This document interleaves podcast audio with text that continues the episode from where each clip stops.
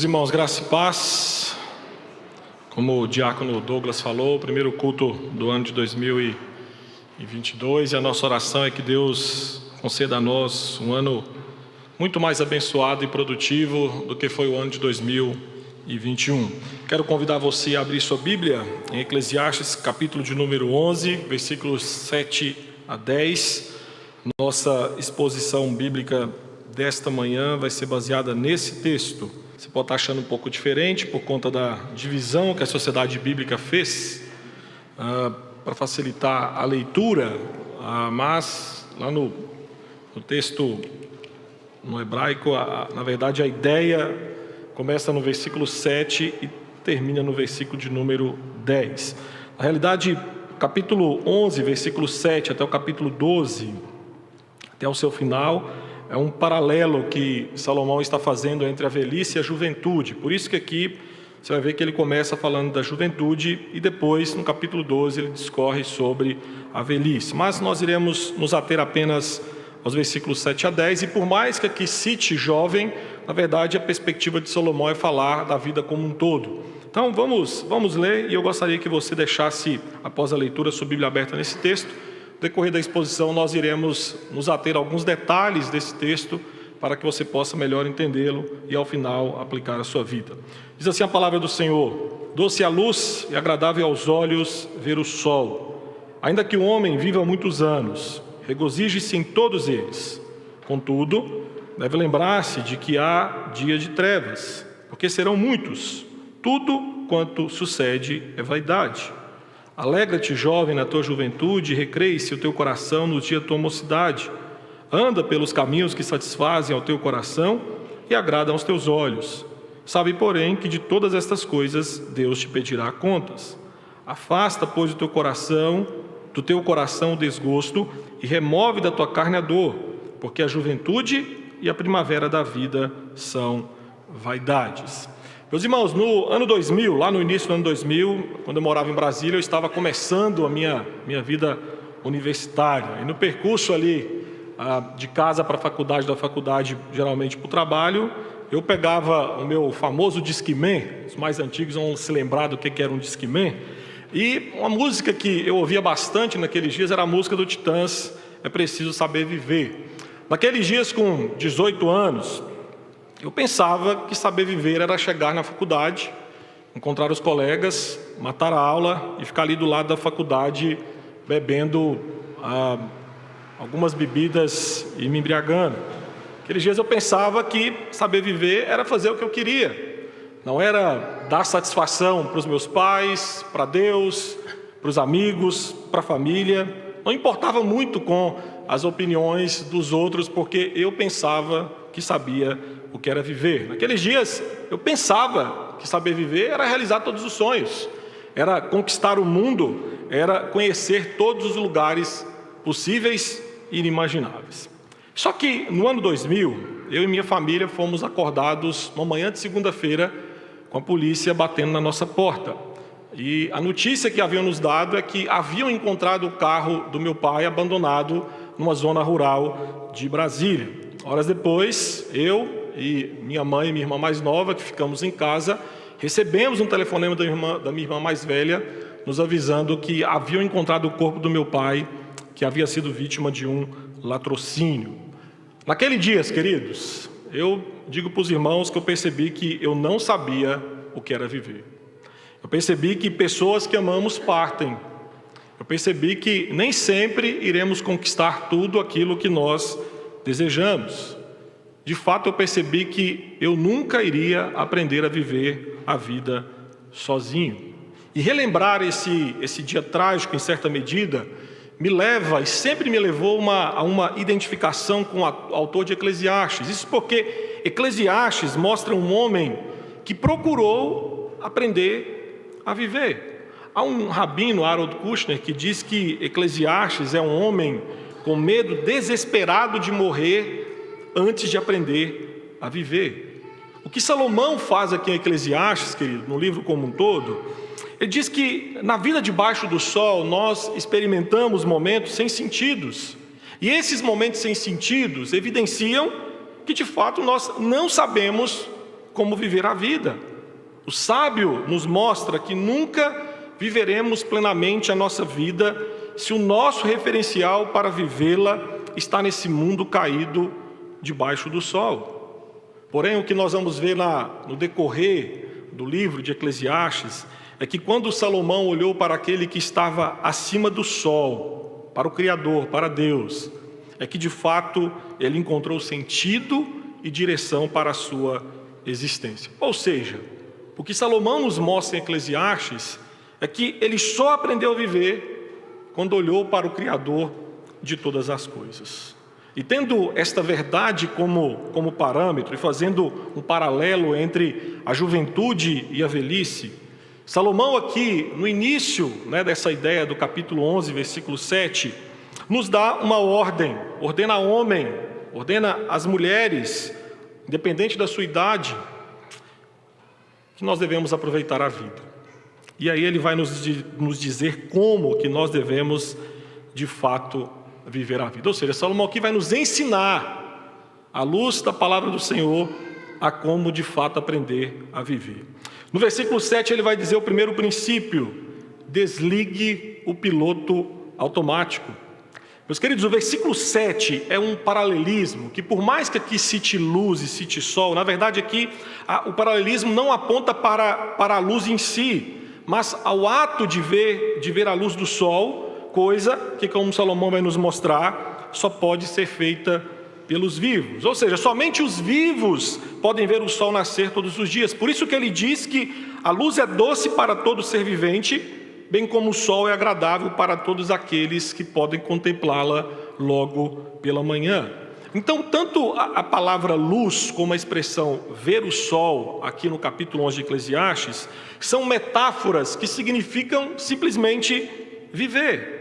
Só que atente no versículo 7 que aqui Salomão está falando de algo além do que simplesmente viver. No versículo 7 ele afirma que a luz é doce e depois ele fala agradável é ver o sol. Então, essa descrição, descrição dupla que Salomão faz aqui, queridos, aponta que a vida não é apenas boa, mas a vida, queridos, ela deve ser saboreada como, como um doce, saboreada como como algo que realmente faz, ah, como uma criança quando pega um sorvete e se lambuza todo. É mais ou menos essa ideia que Salomão tem aqui para nos passar. O que Salomão, o que o sábio está nos ensinando aqui, queridos, é que como é bom estar vivo. E vivendo poucos ou, ou muitos anos, a vida deve ser desfrutada enquanto existir. E aqui eu digo para os irmãos que, infelizmente, como, como cristãos, nós resistimos à ideia de desfrutar a vida ao máximo, porque para muitos de nós, desfrutar a vida ao máximo cheira a pecado. Às vezes nós pensamos que um cristão piedoso é aquele que vive com a cara fechada. O cristão piedoso é aquele que nunca vai num restaurante e derruba um suco de uva um suco de laranja e, e bagunça toda a mesa porque ali derrubou aquele suco. Às vezes pensamos que um cristão piedoso nunca dá gargalhadas de situações engraçadas da vida. A Salomão nos mostra que desfrutamos da vida glorificando a Deus com uma boa dose de humor, de gargalhadas, de alegria. Nós devemos glorificar a Deus vivendo e celebrando o que Deus fez de bom e belo. E aí Salomão vai dizer: faça isso enquanto os dias de trevas não chegam. E essa, essa expressão aqui, dias de trevas, se você andar lá para o capítulo 12, versículo 1, você vai ver que Salomão fala sobre dias maus. E aqui então Salomão faz um link com o capítulo 12, versículo 1. Ou seja, dia de trevas coincide com os dias maus de Eclesiastes, capítulo 12, versículo 1. Capítulo 12, versículo 1 é uma referência à velhice. Eclesiastes 11, 7 até 12, 7, nós temos aqui, como eu disse, uma antítese entre a juventude e a velhice. Então, o sábio está ensinando que a juventude, de certa forma, é o tempo apropriado para desfrutar a vida, em consideração ou em contraposição à velhice, que não será mais possível desfrutar normalmente dos bens da vida. E aqui, fazendo um paralelo, então, com, com o versículo 7, o sábio aconselha a experimentar os dias em que o sol não está escurecido. E meus irmãos, queiramos ou não, chegará o dia em que seremos confrontados com a decadência e com o desgaste do nosso corpo físico. Chegará o dia que a vista enfraquecerá, os braços ficarão pesados, as pernas bambas, os dentes gastos. Chegará o dia em que nossos cabelos e peles servirão como testemunhas da nossa idade avançada. Dessa forma, como os dias escuros chegarão, e aqui está Salomão está dizendo, mais para o final da vida mesmo, está dizendo: olha, é bom refletirmos hoje como estamos levando ou vivendo a nossa vida.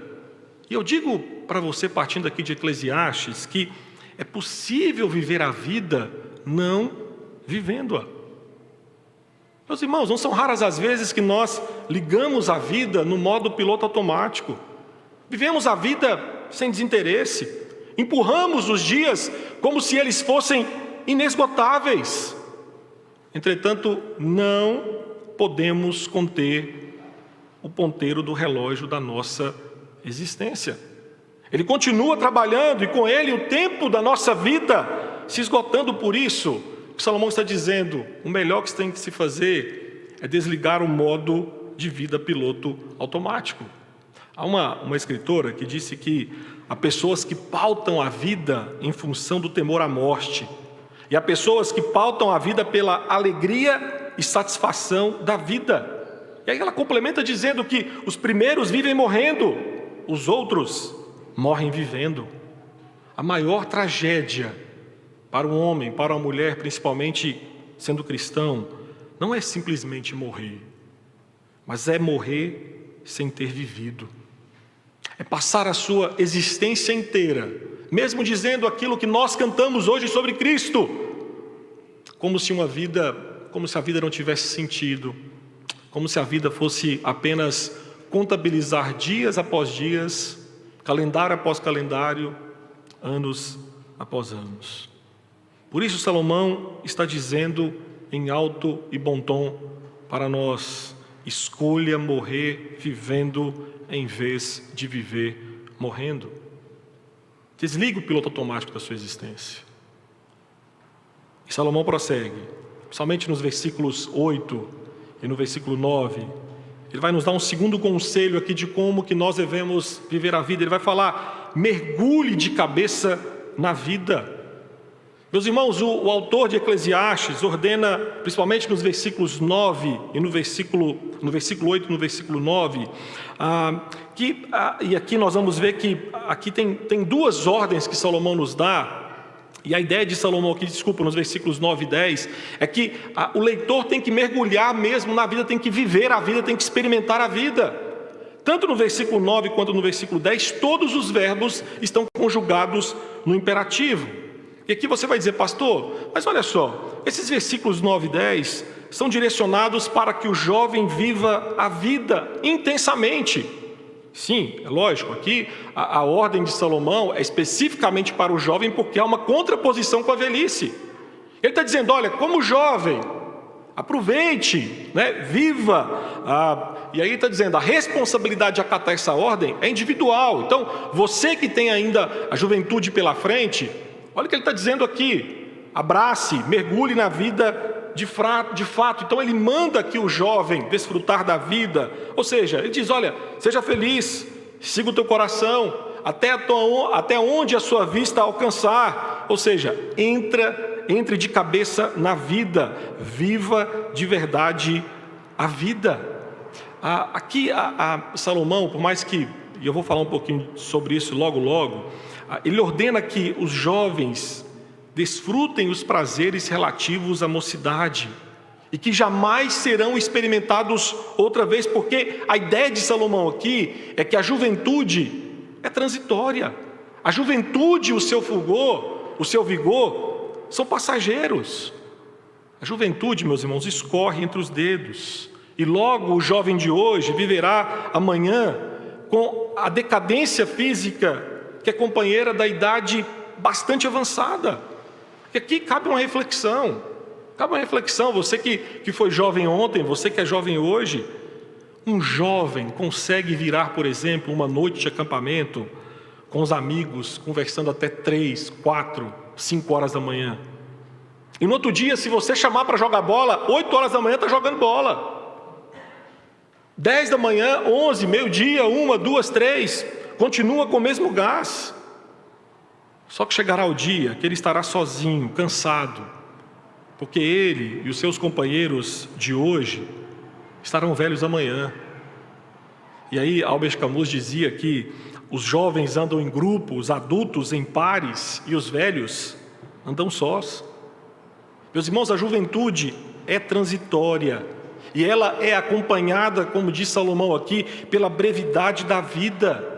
E aqui eu quero que você entenda que nos dias de Salomão a expectativa de vida era entre 70 e 80 anos. No Brasil, a expectativa de vida, ah, segundo estudos, se não tivéssemos a pandemia, seria 76 anos de vida. Aí você fala, pastor, 70 anos é muito tempo.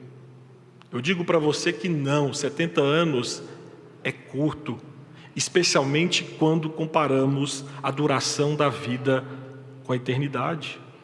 Diante da eternidade, meus queridos, a vida sobre esse chão que nós pisamos todos os dias é apenas um suspiro, um vapor, uma neblina, como diz Salomão, vaidade de vaidade. E aí, Renato Russo, na canção Tempo Perdido, expressou isso de forma brilhante, dizendo: Todos os dias, quando acordo, não tenho mais o tempo que passou, o pouco tempo que temos, principalmente na juventude, passa e passa muito rápido. Por isso que Salomão ordena que o jovem viva intensamente, considerando que o tempo da juventude é transitório, passageiro, breve, e um dia esse tempo passará, mas a sua vida também acabará. Então, aqui enxergando a transitoriedade da juventude, bem como a brevidade e a inevitabilidade, tanto da velhice quanto da morte, Salomão está dizendo: escolha viver a vida de forma intensa. A ideia de Salomão aqui é: entre a vida e a morte, mergulhe de cabeça naquilo que é melhor, ou seja, viva a vida de forma intensa. E aqui eu digo para os irmãos que eu tenho duas crianças em casa e às vezes eu olho as minhas filhas brincando e eu digo para os irmãos que dá vontade de voltar a ser criança. Ou se dá, viu? Eu fico olhando as minhas crianças ali brincando e às vezes percebo como que elas se surpreendem e se divertem com muito pouco. Às vezes você dá um, um presente para ela, para as minhas filhas, e de repente você percebe que o brinquedo fica de lado e elas estão brincando ali com plástico. E você fala, mas o brinquedo é melhor que o plástico, mas aquele momento para elas é indiferente. Meus irmãos, quando somos criança, pouca coisa é suficiente para alegrar a nossa existência. Quando criança, nós mergulhamos tanto na vida, que em muitos momentos nós conseguimos desfrutar da vida, nos alegrar na vida, sozinhos. Relembre a sua infância aí, como que nós éramos felizes, alegres com pouco, e às vezes até mesmo brincando de forma solitária. Eu, por exemplo, tinha o hábito de jogar futebol de botão sozinho. Eu tinha esse hábito. Eu montava ali os dois times e completava aquela brincadeira narrando e comentando o jogo. E eu sei que você que deu uma risadinha de canto aí, eu sei também que você tinha as suas formas de se divertir na infância. O problema é que depois que nós crescemos, parece que nós perdemos essa visão, parece que nada mais na vida é divertido. Aí você fala, pastor, agora nós temos responsabilidades, eu sei. Agora nós trabalhamos, eu sei. Agora nós temos pouco tempo, eu sei. Agora nós temos mais maturidade, eu sei. Todavia, o que Salomão quer nos mostrar é que os tempos mudaram, mas o brinquedo não. Ou seja, nós ainda temos a vida. Independente da sua idade, nós ainda temos a vida para ser vivida, ainda temos presentes criados por Deus para aproveitarmos nesta existência. E nesse sentido, nós precisamos ter a sensibilidade que ele disse C.S. Lewis, ao dizer que experimentava gotas da graça de Deus, ao ouvir uma boa música, quando lia um bom livro, quando visitava um lugar lindo, maravilhoso. Nós devemos aproveitar nesse mundo caído as gotas da graça na criação de Deus, devemos não apenas desfrutar, queridos, mas nós que temos, por exemplo, filhos em casa, ensinar os nossos filhos a enxergar gotas da graça de Deus na criação e aproveitar aquilo que Deus deu para nós como seus filhos redimidos. Eu estava lendo recentemente um, um artigo de, uma, de um sociólogo a respeito da, da geração Z e Y, YZ, são pessoas ali nascidas de 1980 em diante, e ele afirmou que nunca tivemos uma geração tão triste e depressiva como essa. E aí, atente para, para que essa pessoa que não tem qualquer conceito cristão, é um sociólogo até que se intitula como ateu, olha o que, que ele diz. Precisamos ensinar nossas crianças a fazerem pausas e contemplar o belo. Essa geração precisa de muito para sentir prazer. Viciamos nossos filhos a receber muitos estímulos para sentir migalhas de prazer. O resultado são intolerantes e superficiais. O índice de suicídio tem aumentado. A família precisa se lembrar que o consumo não faz ninguém feliz. Suplico aos pais. As crianças e adolescentes precisam ser estimulados a se aventurar, a ter contato com a natureza, a se encantar com a gastronomia, com os estímulos lentos, estáveis e profundos da natureza, que não são rápidos como as redes sociais. O que esse sociólogo está aconselhando é o que Salomão ensina nessa passagem. Aproveite as gotas da graça de Deus e mergulhe de cabeça na vida. Mas o sábio prossegue na sua, na sua, na sua jornada de nos aconselhar como, como de fato viver a vida. E ele vai dizer: olha, ok, mergulhe na vida, aproveite a vida, mas só que o terceiro conselho é curta a vida com responsabilidade. Isso está especificamente no versículo de número 9. Quando nós lemos esse versículo 9, nós temos a, a impressão de que Salomão está mandando aqui aquele que é jovem viver intensamente, ou seja, aqui é um convite à irresponsabilidade.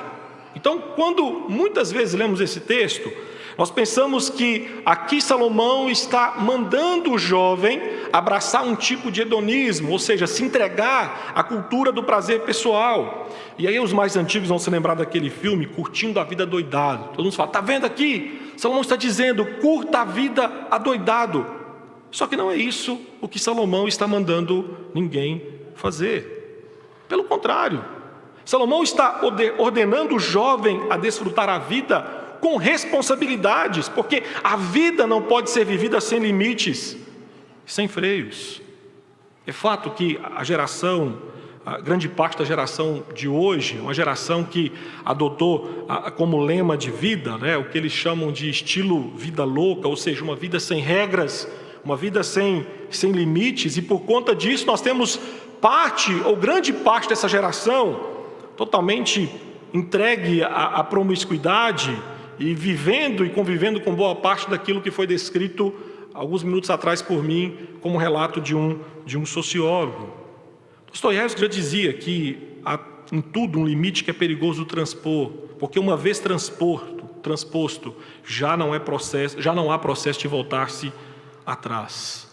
Por isso que, que Salomão então coloca um limite na vida do jovem.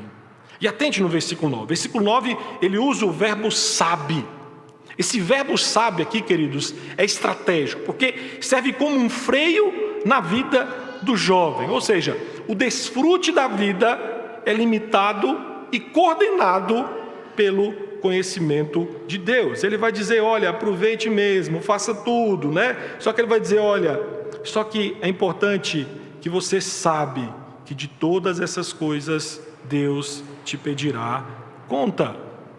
Esse verbo no hebraico, esse verbo sabe, a, a ideia dele é, é, bem interessante porque a ideia é que a, aponta para um conhecimento adquirido que leva a uma postura diferente.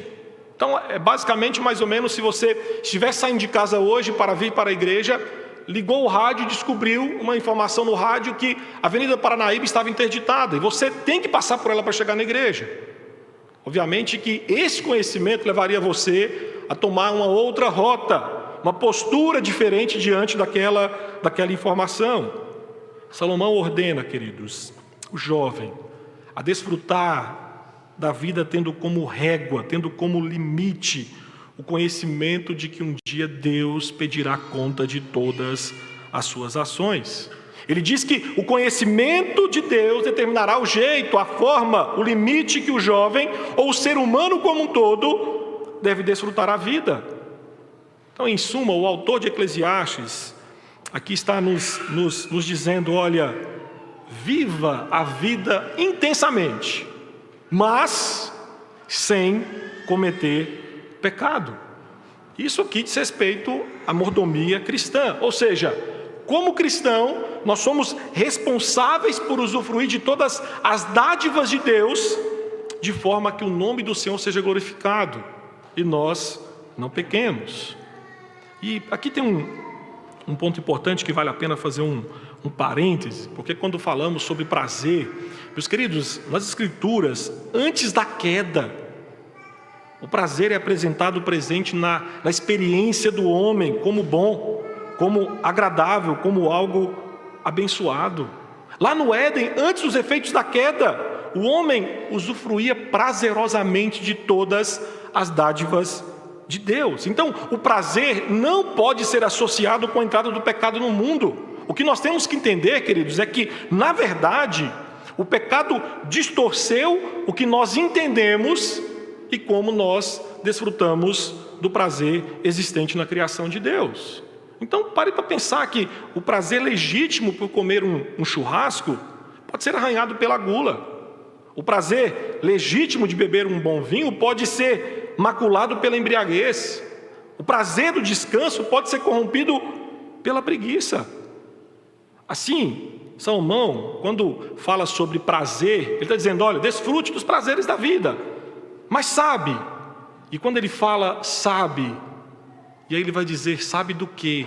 Sabe que de tudo isso o Senhor lhe pedirá contas. Aqui ele refere ao tribunal de Deus e ele coloca todas as coisas em seu devido lugar, ou seja, Deus deve ser o centro da vida do homem. E tendo Deus como centro, o homem viverá a vida responsavelmente, aproveitará os prazeres da vida glorificando a Deus. Se Deus estiver no centro da sua vida, meus queridos, vocês conseguirão experimentar as boas dádivas da criação de Deus de uma forma que o nome do Senhor seja glorificado.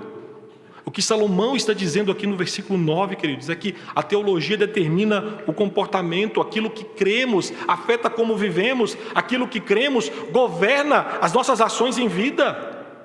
Por isso, essa expressão pedirá contas Aqui soa como um, como um alerta mostrando que não é, não é o gosto pessoal, não é o que eu acho, não é o que eu, o que eu quero, não é o que eu penso, que é o padrão pelo qual as minhas ações, minhas motivações, meus impulsos são avaliados como bons ou maus. Na verdade, é o que Deus pensa sobre o que eu quero, é o que Deus pensa sobre as minhas motivações que os qualifica. Isso aqui vale para todas as alegrias que nós, como homem, homens e mulheres, buscamos e alcançamos. A nossa maior necessidade, queridos, hoje, é ter uma vida, uma juventude, uma infância, uma velhice guiada pelos pressupostos bíblicos e não pelo achismo. Esse mundo precisa entender, nós precisamos entender que, no que diz respeito a viver a vida, o que importa é o que as Escrituras ensinam e não aquilo que nós ou que cada ser humano acha ou pensa da vida. Por isso, atente para a ordem de Salomão, desfrute da vida, mas faça debaixo do limite estabelecido por Deus, que é a Sua palavra revelada. Ou seja, a forma de desfrutarmos da vida de forma responsável é baseando nos limites estabelecidos pelo conhecimento de Deus revelado em Sua palavra. E Salomão então termina. Há um, um, último conselho de Salomão aqui que quero trabalhar com os irmãos sobre aprender a viver a vida. Ele diz: desenvolva hábitos piedosos. Isso está especificamente no versículo de número 10. Eclesiastes aponta para a necessidade do homem ter a sua vida guiada pelas leis de Deus desde os primeiros dias da sua existência. E esses versículos, especificamente o versículo 10, destacam a, a ideia de lançar os alicerces da piedade na juventude, para que você possa ter uma velhice bem estruturada espiritualmente. Salomão destaca que a melhor forma de experimentar o contentamento da vida, o contentamento em Deus na velhice, é começar logo cedo e evitar escolhas que causarão problemas no futuro. Versículo 10, atente o que ele vai dizer: Afasta do teu coração desgosto e remove da tua carne a dor. Aqui Salomão apela contra a perda de tempo que valores errados abraçados causam na juventude.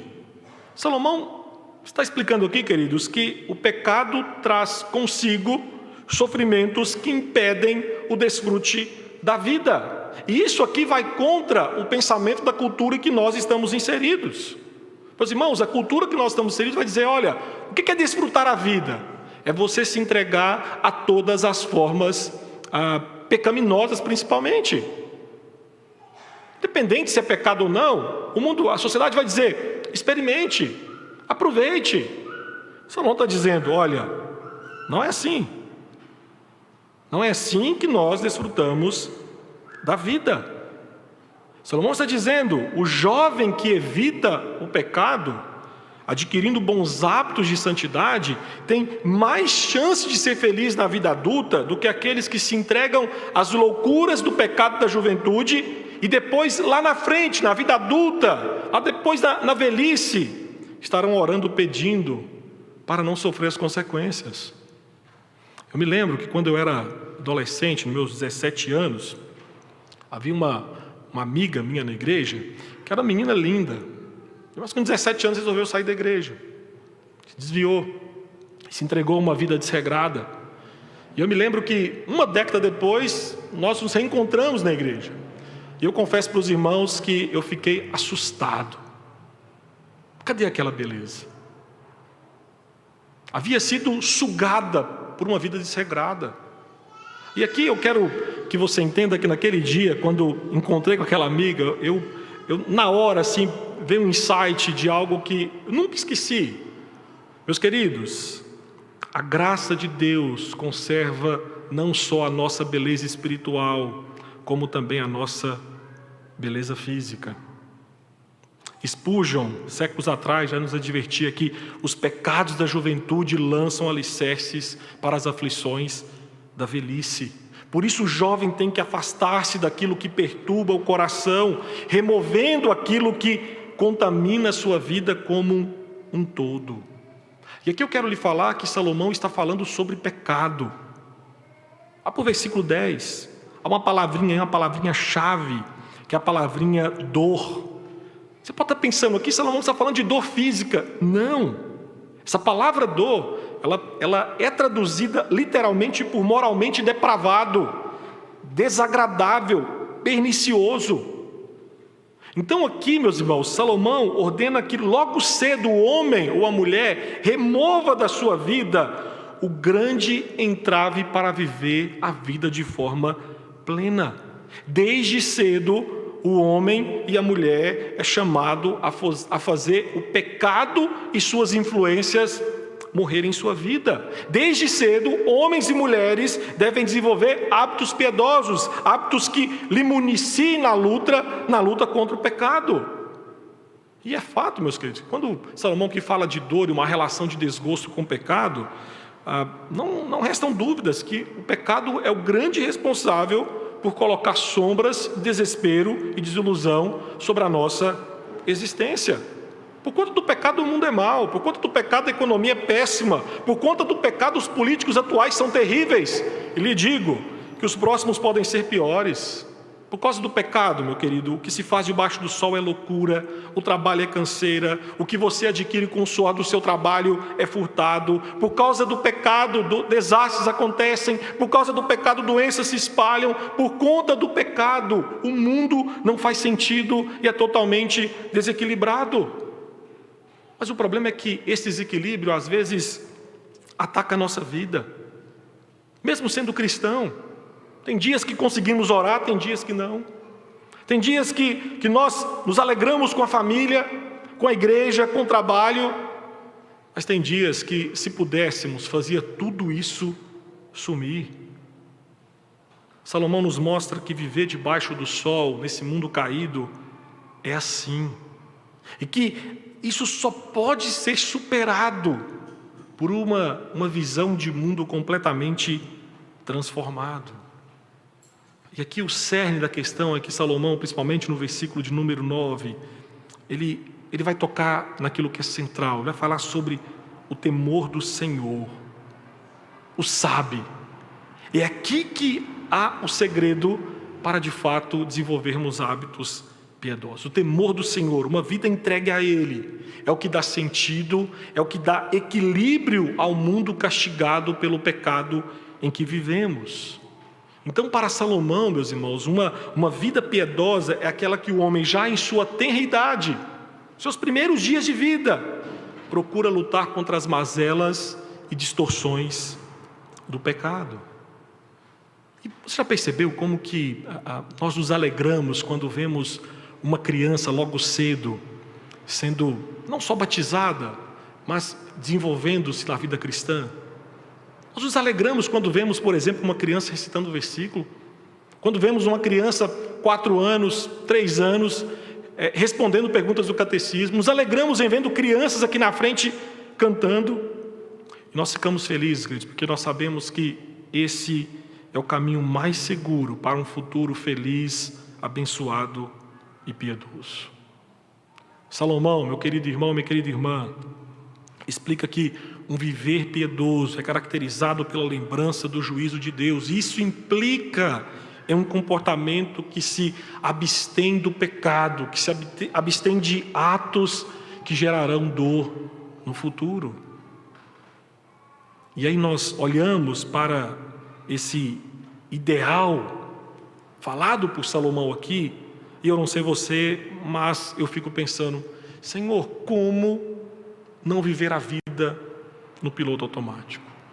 Como mergulhar de cabeça na vida, como apreciar a vida de forma responsável, sem pecar, como desenvolver hábitos santos, hábitos piedosos.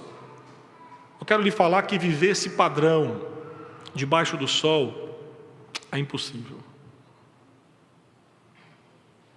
Não, pastor, não é impossível, é complicado. Ok.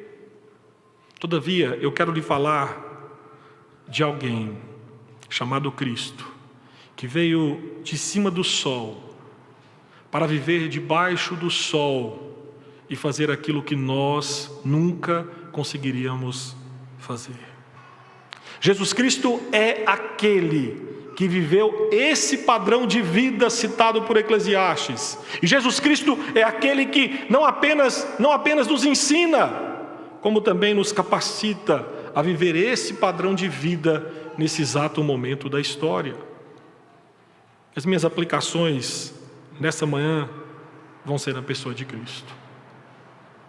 Meu querido irmão, Jesus Cristo não viveu a vida no piloto automático. Não viveu. Jesus, ao encarnar-se, experimentou a sensação que nós, como suas criaturas, experimentamos todos os dias.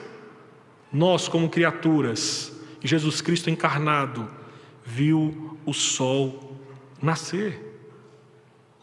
Aquilo que Eclesiastes fala aqui sobre ser, ser agradável aos olhos ver o sol, Jesus Cristo experimentou.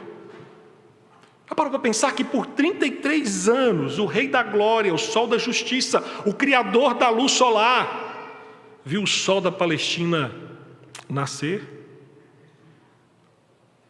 Senhor Jesus Cristo, meus queridos, viveu poucos dias, mas foram dias que o preparavam para um propósito maior.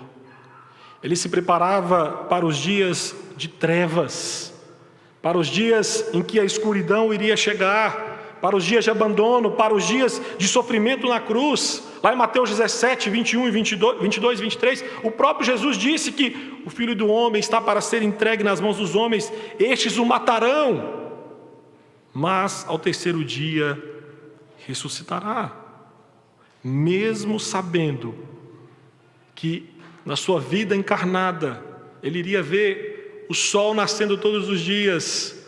Ele também sabia que os dias futuros seriam dias de trevas por causa da morte. E mesmo assim, Jesus Cristo mergulhou de cabeça na vida humana. E é interessante, muitas vezes nós não paramos para pensar isso, que Jesus Cristo ama tanto a vida humana, que a encarnação dele significa que ele é eternamente Deus e homem. A união das duas naturezas do Redentor, queridos, é indissolúvel. Ele é o Filho de Deus ressurreto em poder, de acordo com a sua humanidade. Deus, em Jesus Cristo, se identifica com a humanidade por causa da encarnação. Por isso, você consegue enxergar Jesus vivendo a vida no modo piloto automático? Você consegue enxergar Jesus vivendo a vida empurrando-a com a barriga? Vivendo de qualquer jeito, sem um propósito definido, sem sentido, deixando a vida me levar, a vida leva eu? Não. Não. Jesus Cristo teve e tem um grande apreço pela vida. E de acordo com Filipenses capítulo 2, versículos 5 a 11, nós devemos ter o mesmo sentimento que Jesus, devemos imitá-lo em sua encarnação, devemos copiá-lo, devemos ter um grande apreço pela nossa vida, devemos amar viver como Cristo amou. Mas há uma outra implicação de Cristo aqui, queridos. Cristo também foi aquele que mergulhou de cabeça na vida. Jesus Cristo viveu apenas 33 anos, mas foram 33 anos suficientes para que ninguém, nenhum outro ser humano, impactasse tanto a vida dos homens como a vida e obra de Cristo Jesus. Durante a sua estadia entre nós, Cristo aproveitou todos os bens e dádivas do Pai. Cristo viveu intensamente usando e usufruindo de todas as estruturas criadas por Deus. Jesus Cristo participou de festas. Jesus Cristo se alegrou com seus discípulos. E eu lhe digo que ele nos mostrou como é possível usufruir de todos os recursos criados por Deus para a nossa existência. Jesus nos, nos mostrou que as coisas mais simples, como as mais complexas, como nós cantamos Colossenses 1, só encontram sentido e significado nele. Somente em Cristo e com Cristo nós conseguimos visualizar, enxergar e desfrutar as gotas da graça de Deus nas obras criadas por Deus Pai. Somente em Cristo, queridos, nós podemos ter os olhos e coração abertos para desfrutar tudo aquilo que Deus criou de forma correta. Somente em Cristo nós temos condições de mergulhar de cabeça na vida, vivendo-a de forma intensa. Mas Cristo também é aquele que apreciou a vida responsavelmente. Meus irmãos, Cristo, em sua durante a sua caminhada entre nós, demonstrou um profundo senso de responsabilidade em seu viver. Você não vê Cristo, Jesus Cristo Todo-Poderoso, Criador do céu e da terra, você não vê Ele por aí nos evangelhos, soltando raios e destruindo as pessoas quando alguém o perseguia, quando alguém o acusava. Não. O que nós vemos em Cristo é um viver responsável, guiado pela vontade do Pai. E é interessante porque você vai ver que o próprio Cristo voluntariamente assumiu o papel de ser redentor dos eleitos. E aí, lá em João 6,38, ele mesmo declarou que do céu desceu, não para fazer a sua vontade, mas a vontade daquele que o enviou. Em outro momento, lá em João 4,34, o próprio Senhor Jesus Cristo disse que a sua comida era fazer a vontade de Deus e realizar a sua obra. Então, o que eu quero que você entenda é que somente em Cristo nós temos condições de viver a vida de forma responsável. Somente em Cristo nós achamos graça suficiente, um coração rendido, um coração disposto a viver não segundo a nossa vontade, mas segundo a vontade revelada daquele que nos criou, que é a pessoa de Deus Pai. E por último, Jesus Cristo desenvolveu hábitos piedosos. Meus queridos, Jesus Cristo, desde cedo, desenvolveu hábitos santos. Nós vemos nos evangelhos sua piedade sendo demonstrada na sua vida de oração, seu amor às Escrituras, seu zelo pela, pela obra do Pai, fazer a obra do Pai, obedecer o Pai. Porém, é verdade também que enquanto esteve em nosso meio, ele sofreu. Esse mundo caído castigou a pessoa do nosso redentor Jesus Cristo. O pecado, o parasita na criação divina, levantou sobre Jesus Cristo dias de choro, dias de sofrimento, dias de perseguição, dias de abandono, dias de crucificação, dias de morte. Mas como afirma 2 Coríntios 5, 21, aquele que não conheceu pecado, ele se fez pecado por nós, para que nele fôssemos feitos justiça de Deus, do começo ao fim, sem pecado. Quando Jesus Cristo era criança, não fez nenhum choro para manipular os seus pais. Jesus Cristo não fez chantagem emocional para conseguir aquilo que queria. Ele não foi agressivo, por exemplo, com aqueles que eram da sua família. Ele nunca olhou para uma mulher com intenção impura no coração, nunca proferiu um insulto. Jesus Cristo permaneceu puro, até mesmo diante da zombaria e humilhação que sofreu em sua crucificação. Jesus viveu piedosamente todos os dias da sua existência nesta terra para remover todo o desgosto da nossa existência. Como foi dito, meus queridos, o pecado é a causa do desgosto e dor na nossa existência. E para remover o nosso desgosto, ele se fez desgosto diante de Deus Pai. O justo se fez injusto, para que através da sua justiça fôssemos feitos justos, justificados diante de Deus Pai. Por isso, nessa manhã eu lhe digo: não se engane, porque se, se perto de Cristo é difícil viver esse padrão aqui que Eclesiastes nos mostra, longe de Cristo é impossível vivê-lo. A piedade na vida é adquirida pelo encontro com Cristo. Cristo venceu o pecado, Cristo removeu da nossa existência todo o desgosto e dor que o pecado pode nos causar, e Ele nos fortalece para fazer o mesmo. Assim compreenda que Jesus Cristo é quem nos ajuda a colocar em ordem a nossa agenda, estabelecendo novos hábitos, hábitos piedosos.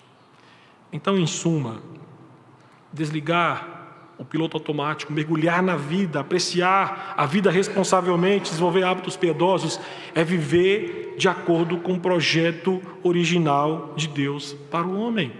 Esse projeto foi quebrado, foi arranhado, foi maculado por causa da queda do homem em pecado, o primeiro Adão. Mas, meus queridos, louvado seja o Senhor, porque esse projeto original foi restaurado com o segundo Adão, foi restaurado por Cristo e em Cristo. E eu lhe digo que em 2001 eu entendi isso. Em 2001 eu entendi isso. Eu digo para os irmãos que em 2001 foi quando a minha vida realmente foi rendida completamente aos pés de Cristo. Desde então, Cristo tem me ensinado a viver. Ele é o meu mestre, ele é o meu tutor, ele é o meu mentor. E se tem um conselho que posso lhe dar, é aquilo que Paulo diz em Gálatas capítulo 2, versículos 19 a 20. Estou crucificado com Cristo, logo já não sou eu quem vive, mas Cristo vive em mim. Esse viver que agora tenho na carne, vivo pela fé no Filho de Deus, que me amou e a si mesmo se entregou por mim. Cristo, e somente Ele, tem poder e graça suficiente para nos ensinar a viver dessa forma. Por isso, viva o ano de 2022, viva todos os outros anos da sua existência por Cristo e para Cristo. Porque é somente Ele que de fato nos ensina a como viver a vida.